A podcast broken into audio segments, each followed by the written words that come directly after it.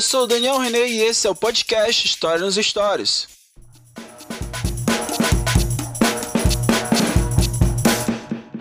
O tema de hoje, arte rupestre.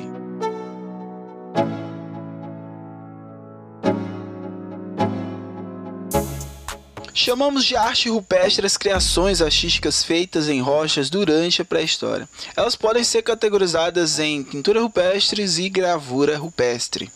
Os achados mais antigos desse tipo de arte datam do período Paleolítico Superior, isso aproximadamente há 40 mil anos antes de Cristo. Também foram encontrados exemplos de manifestações artísticas europeias ou pré-colombianas na época do Neolítico, de até 8 mil anos antes de Cristo.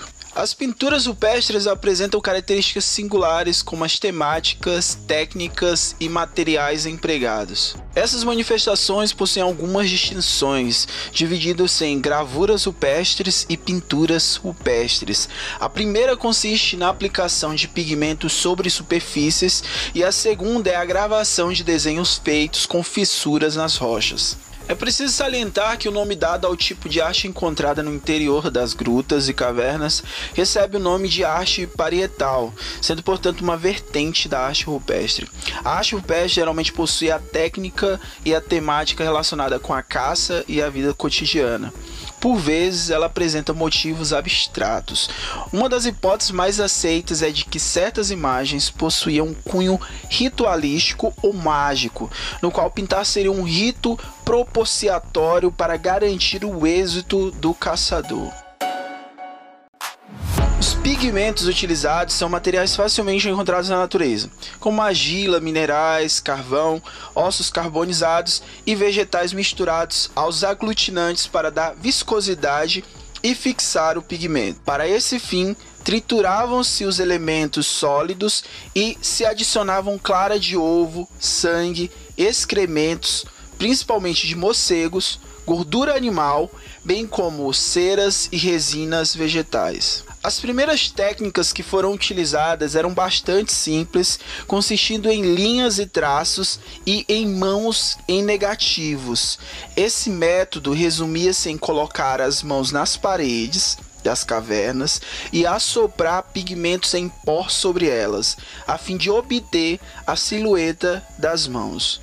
Mais tarde, outras formas de representação surgiram até que eles dominassem elaboradas técnicas conhecidas como claro escuro e pinturas policrômicas ou seja, com várias nuances de cores distintas. Nessa época começaram a retratar animais, sobretudo bisões, cavalos e cervos.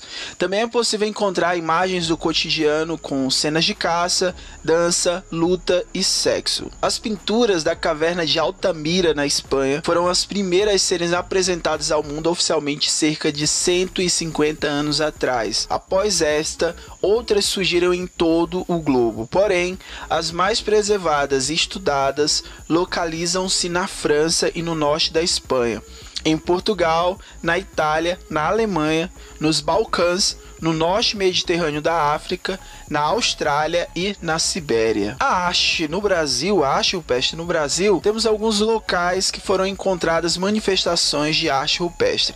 O Parque Nacional da Serra da Capivara em São Raimundo Nonato, no estado do Piauí, Parque Nacional Sete Cidades também do estado do Piauí, Cariris Velho em Paraíba, Lagoa Santa, Minas Gerais, Rondonópolis, Mato Grosso e Peruaçu, Minas Gerais. E para finalizar, algumas curiosidades sobre a arte rupestre. Na pintura rupestre, alguns desenhos sugerem que os povos primitivos possuíam conhecimento sobre astronomia.